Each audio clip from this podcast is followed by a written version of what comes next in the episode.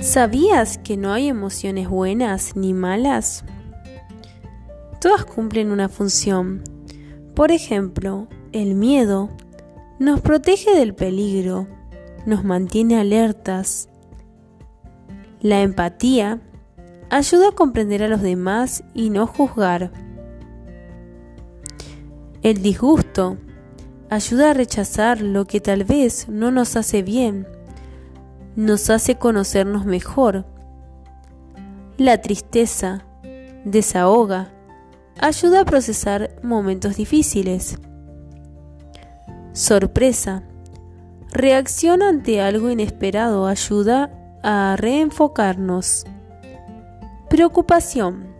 Ayuda a estar alertas y a prever diferentes escenarios. Enojo ayuda a liberar la tensión y enfrentar los problemas. Alegría indica las situaciones que nos hacen bien, nos ayuda a ser más creativos y felices. Así que tú puedes. Tú decides cuáles son las emociones que quieres cultivar para tu día a día. Aunque no te lo tomes a pecho.